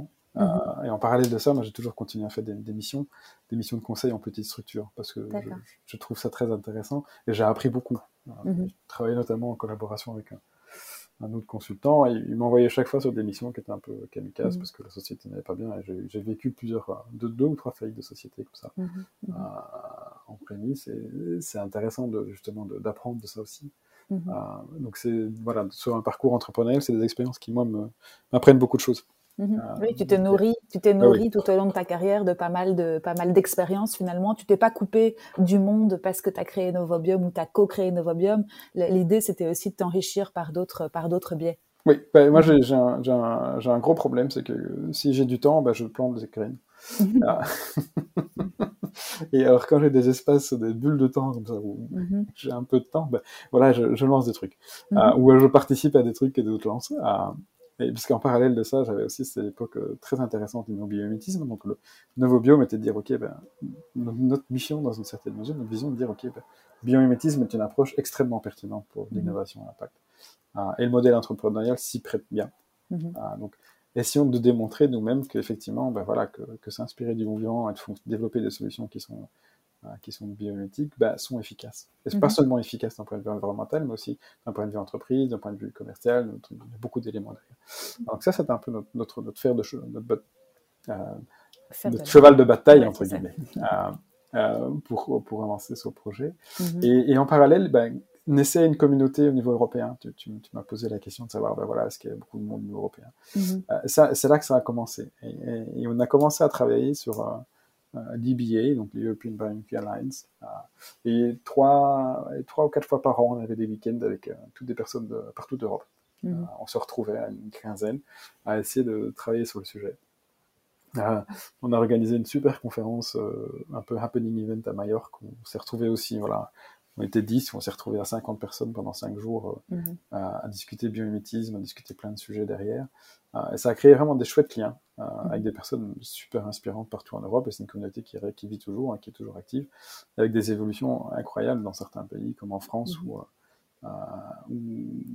où, on a vécu le début de l'association, en tout cas du Sanlis, du CBIOS, et qui maintenant s'est développé en grand groupe. Ils sont une trentaine de personnes à bosser à, temps plein sur le sujet, à vraiment fédérer l'innovation dans les grands groupes, un truc. Ils font un travail exceptionnel derrière, donc c'est mhm. vraiment très très gai à, à voir et à, y assister ça un peu plus loin. Clairement. Euh, eh ben, que d'innovation, c'est. oui, c'est. non, c'est top. C'est top. Et aujourd'hui, qu'est-ce que qu'est-ce qu'est Novobium Comment est-ce que toi tu, enfin, quel est ton rôle dans Novobium Alors Novobium, alors euh, donc oui, on est arrivé à la fin de ce constat-là. Euh, mhm. donc on est arrivé en disant ok, ben, ça ça a marché, euh, mhm. mais on peut pas forcément l'utiliser. Qu'est-ce qu'on mhm. fait? C'était c'était c'était compliqué. et donc on s'est dit ok, on y va, on recommence. Ah oui. Donc, on est reparti euh, quasi de zéro. Mhm. Euh, bon, il y avait des connaissances qui avaient été acquises. On a rencontré des gens, on a, on a, on a lu, euh, enfin, on a une bibliothèque de papiers, on a plus de, plus de 1000 papiers scientifiques sur le sujet. Enfin, voilà, on s'est vraiment bien documenté d'ailleurs. Et on s'est mhm. dit, OK, mais qu'est-ce qui, qu'est-ce qui manque? Euh, Quelles sont vraiment les, les euh, quelle est la prochaine étape par rapport à ce qu'on a appris? Et on s'est dit, OK, ben, on va changer un peu d'approche, on va, on va construire la prochaine étape. Euh, et la prochaine étape, ben, quoi, ben, c'est aller voir les bons partenaires. Mhm. Euh, et donc on, a fait le tour, on a essayé d'identifier des partenaires qui peuvent vraiment nous aider à, à faire l'upscaling de cette techno. Euh, et dire, OK, construisons le projet, voyons combien ça va coûter, proposons-le à la région mhm. pour voir si elle serait prête à, à, financer, si ça peut rentrer dans leur cadre de financement. et après, allons lever les fonds pour pouvoir y arriver. Mhm. Alors on pensait que ce serait fait en quelques, en quelques mois. C'était sans compter sur l'administration. Non, non, l'administration a été réponsive, c'était sans compter sur le. Mais voilà, c'est rencontrer les partenaires, construire le oui, projet, ça, ça. monter, les monter un peu un consortium, se poser les bonnes questions, à arriver à convaincre. Mhm. Et entre-temps aussi, euh, ben, Caroline, moi j'ai eu ma deuxième petite, Caroline a deux mhm. enfants donc euh, on était dans une, dans une phase aussi un peu plus euh, de réflexion. Et puis on a, on a monté le projet et, euh, et on, on, a obtenu le financement. Donc mhm. le, le, go de la, de la, région Wallonne. Il restait à trouver des financements privés pour faire le matching. Euh, et c'est ce qu'on s'est lancé en, en début d'année dernière. Euh, 2020 alors 2020. D'accord. Donc on a vraiment mis, euh, on côté sur 2018, 2019, mhm. on, a, on a pris le temps de, de, de, construire le projet. Enfin en tout cas c'était vraiment 2018, c'était aller voir les partenaires. On a, mhm. travaillé avec eux on a monté un projet avec l'université, enfin le BRGM en France, qui est vraiment une institution, c'est plus de 1000 chercheurs en géosciences, qui a une réputation mondiale dessus, qui, mhm. qui, peut, enfin c'est eux qui rédigent les, lignes directrices en fait pour la dépollution des sols en France. On a rencontré beaucoup de partenaires industriels aussi, mhm. euh, pour bien, voilà, de nouveau dans cette logique aussi pour, ok, pour bien comprendre les besoins, comment est-ce qu'on positionne dans la chaîne de valeur, quelles sont les attentes, euh, et puis valider aussi est-ce que, que, mhm. notre approche tient la route, euh, est-ce que, c'est ça toujours les discussions les plus euh, les plus intéressantes et les plus mhm. complexes, c'est quand vous êtes face à quelqu'un dans ce métier. Euh, mhm. Vous, vous venez avec une vision, mais voilà, c'est pas encore notre métier non plus. Mhm. Euh, on développe une solution qui, qui, va être intégrée dans le métier, donc c'est voilà, c'est en tant que justement dans la démarche entrepreneuriale, ça c'est clé. c'est là qu'on apprend. Euh, c'est là qu'on voit si on, on, est juste ou on n'est pas juste. C'est là qu'on mhm. comprend finalement quelles sont. On répond à nos hypothèses. Enfin, c'est cette confrontation qui est, qui est, parfois difficile à aller chercher, mais qui est vraiment essentielle. Quoi. Mais vous avez quand même un, un, courage et une motivation parce que si je comprends bien, c'était euh, environ hein, deux ans pendant lesquels vous avez retravaillé, challengé, rencontré, questionné. Enfin, il faut quand même avoir une foi. et ça, je pense que c'est dû à, à, votre à vos études aussi, puis au monde scientifique. Enfin, j'ai l'impression, mais tu vois, c'est il faut vous mettre en avant aussi parce que deux ans à, c'est énorme. Quoi. Il y a deux choses qu'il faut être. Hein. Il faut être naïf et puis il faut oublier. Oui. c'est sûr. Il faut pas, il faut pas avoir de mémoire. De... il faut, il faut, voilà, moi, j'oublie, moi, ça. Donc, euh, oui, ça, je sais pas. On est, on est dedans, on, y croit. Mhm. Euh, chaque jour, on. Mais tu sais, dans l'immédiateté de la, de la société d'aujourd'hui où tu veux tout tout de suite et que tu voudrais que ton produit soit. Enfin, je pense à d'autres choses, hein, des produits ou des services, mais, mais là, vous avez, vous avez une courage et une détermination sans faille, quoi. Pour faire ça pendant deux ans, euh, chapeau. Oui, je sais pas, oui. Je te le dis. moi, en grande impatiente que je suis, j'aurais voulu l'avoir. Ah oui. moi, je suis hyper frustré. Alors, je fais beaucoup de coaching de start-up mhm. aussi. Hein. Donc, j'ai eu la chance aussi. Et ça, ça m'a extrêmement nourri. Mm ben, oui, à côté de ça, ben, il faut bien. Voilà, c'est des projets mhm. qui n'étaient pas financés. Donc, euh, il fallait bien qu'on qu subvienne aux besoins aussi. et j'ai eu la chance, de, par hasard aussi, d'être contacté par un incubateur dans les bibliothèques en région qui était le WBC. Euh, et, et là, c'était super. Mhm. Parce que euh, c'était vraiment accompagné. Alors, pour moi, c'était super parce que, euh, bon, voilà, je suis curieux. Mhm. Euh, j'adore apprendre des choses. Je connaissais pas le, le, domaine des life sciences, donc, du pharma, euh, mhm. des biotech, des medtech. Et je me souviens très bien, j'ai eu des réunions où voilà, j'arrivais dans des projets, je comprenais rien pendant une heure de ce qu'ils me racontaient. Mhm. Euh, c'était sur des trucs compliqués, je ne comprenais rien. Mhm. Euh, mais j'étais content. Mhm. J'apprenais à mort. Enfin, j'ai eu des... Euh, j'ai vraiment eu des... Alors, j'apprenais sur la partie scientifique et des demandes, mais aussi sur la partie entrepreneuriale. j'ai compris un peu cette réalité aussi, que bon, le champ des, des life science était, était un peu particulier. mais c'est un secteur qui, qui, est intéressant. Et puis j'ai eu la chance de rencontrer vraiment des personnes super inspirantes, mhm. des chouettes entrepreneurs, des serial entrepreneurs aussi, de comprendre un petit peu. Euh, et puis moi, ça me nourrissait, et puis moi, je les nourrissais parce qu'en parallèle, je développe mon, ma propre expérience. Mhm. Euh, et donc, euh, j'ai créé vraiment des, chouettes relations avec certains projets. Il y en a certains que j'accompagne depuis tout le début. et je suis extrêmement content. Là, je suis, bah, je suis au conseil d'administration je suis président d'un conseil d'administration d'une start-up euh, de Namur qui travaille sur le domaine de la biodiversité.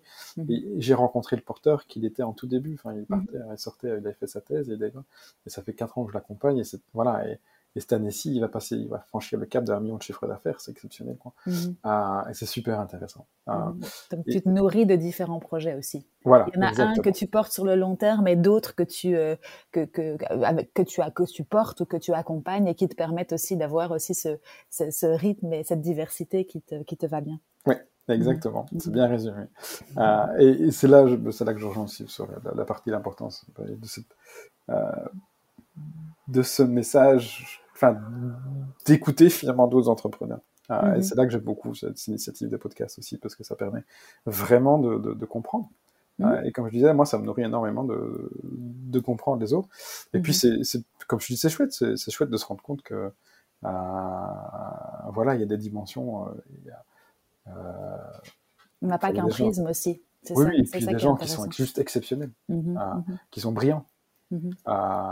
Et d'avoir la chance de rencontrer ces personnes-là, de, de, les voir, de voir comment ça fonctionne, euh, c'est juste, c'est juste fabuleux. Euh, et ça, j'ai, ça, j'ai eu la chance. Euh, mhm. J'ai vraiment eu la chance d'avoir la possibilité d'être très proche. Hein, je, de siéger à certains conseils d'administration de gens brillants. Mhm. et pendant, pendant les années, donc ça, ça m'a, ça m'a bien nourri aussi sur les deux dernières années. Et je continue encore à faire un, peu d'accompagnement, notamment dans, le domaine des medtech, parce que un, j'aime beaucoup, euh, et deux, bah, c'est chouette de voir ça. Et j'ai beaucoup mm. apporté. Et j'aime bien ce, côté, bah, en parallèle de le faire, de coacher, bah, je, fais. Euh, et donc, on a lancé la levée de fonds l'année dernière, euh, qui n'a pas été facile. Qui a pris beaucoup plus de temps que prévu, comme d'habitude, mm-hmm. qui était une année un peu compliquée. on est un sujet aussi qui est compliqué, parce qu'effectivement, c'est pas très sexy. Mm.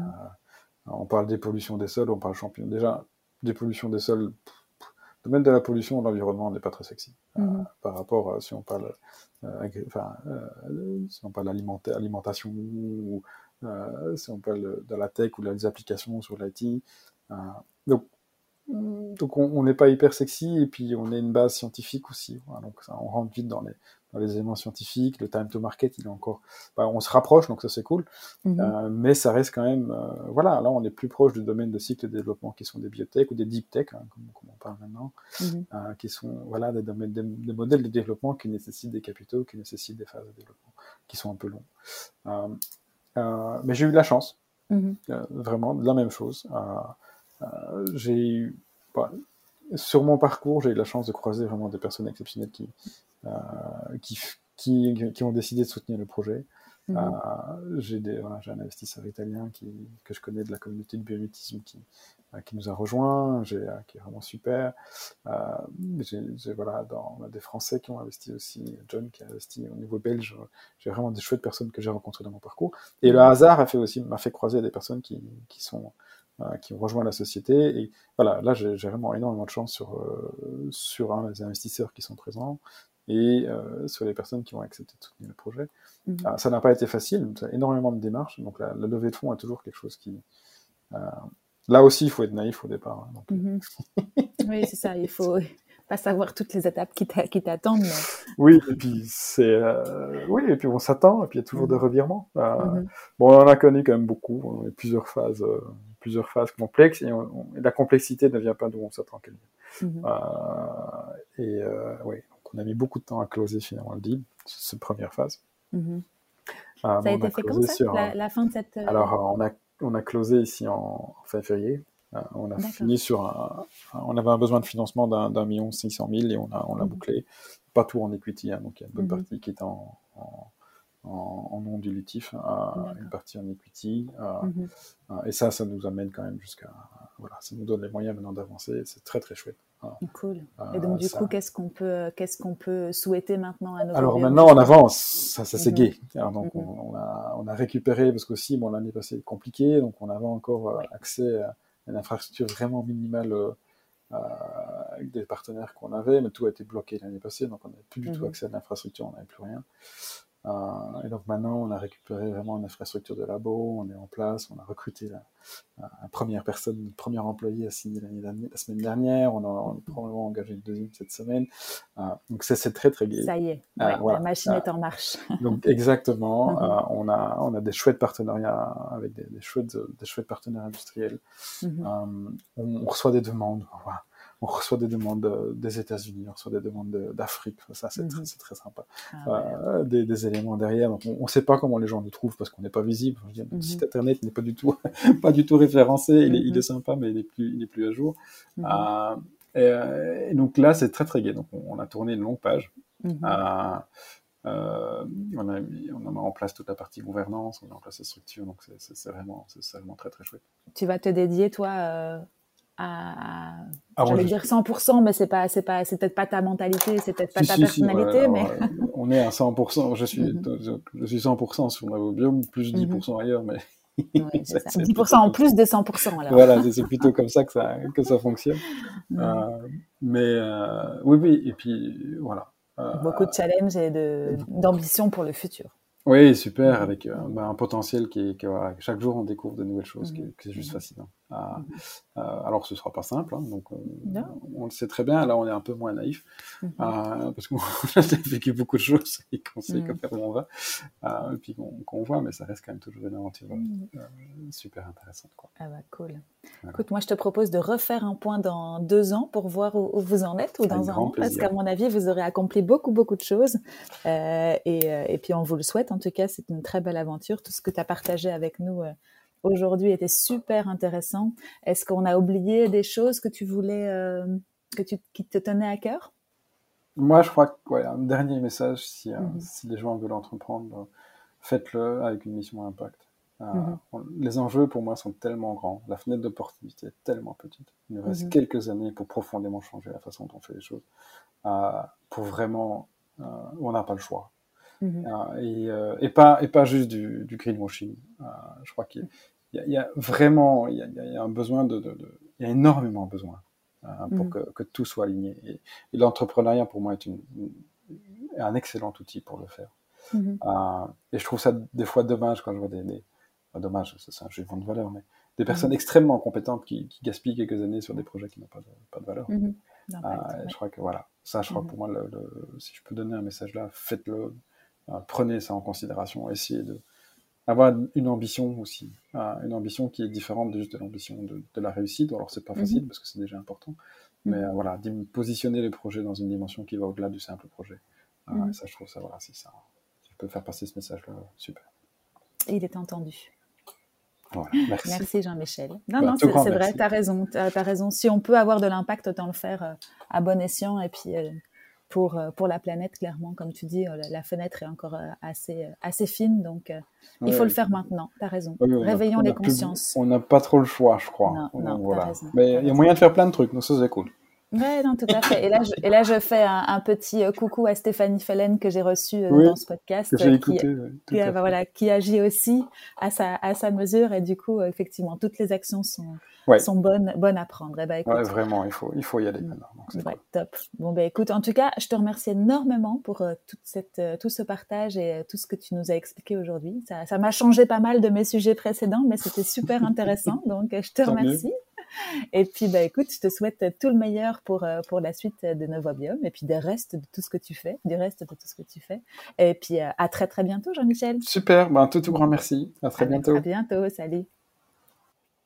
Et voilà, c'est fini pour aujourd'hui. J'espère que cet épisode vous a plu. Si c'est le cas, n'hésitez pas à me mettre 5 étoiles sur les plateformes d'écoute ou à le partager avec vos proches. C'est ce qui m'aide à le faire connaître. À très bientôt.